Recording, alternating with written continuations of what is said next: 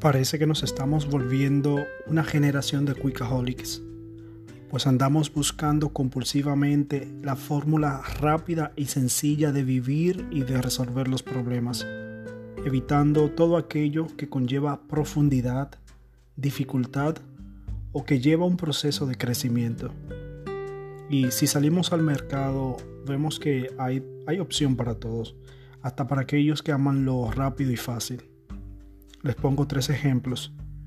Si existe un alto registro de usuarios en Tinder, es porque hay gente que no está dispuesta a pagar el precio ni cargar con la responsabilidad que conlleva conquistar y mantener una relación.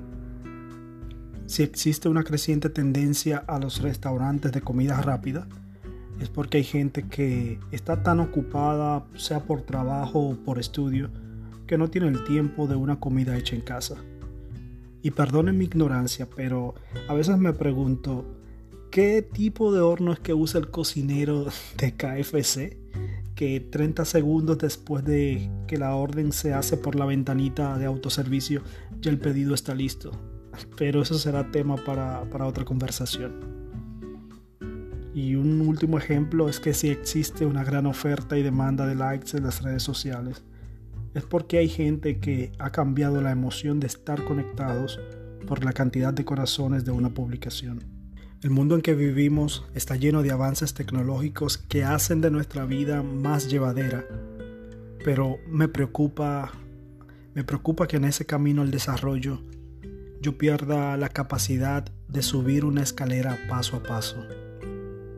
Me preocupa ignorar que el crecimiento requiere etapas que los billetes verdes no crecen en las ramas y que hasta las alas más fuertes y hermosas pasaron tiempo dentro de un capullo hasta completar su metamorfosis.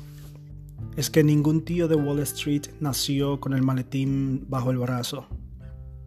Amancio Ortega no puso sucursales en todas las capitales al primer año.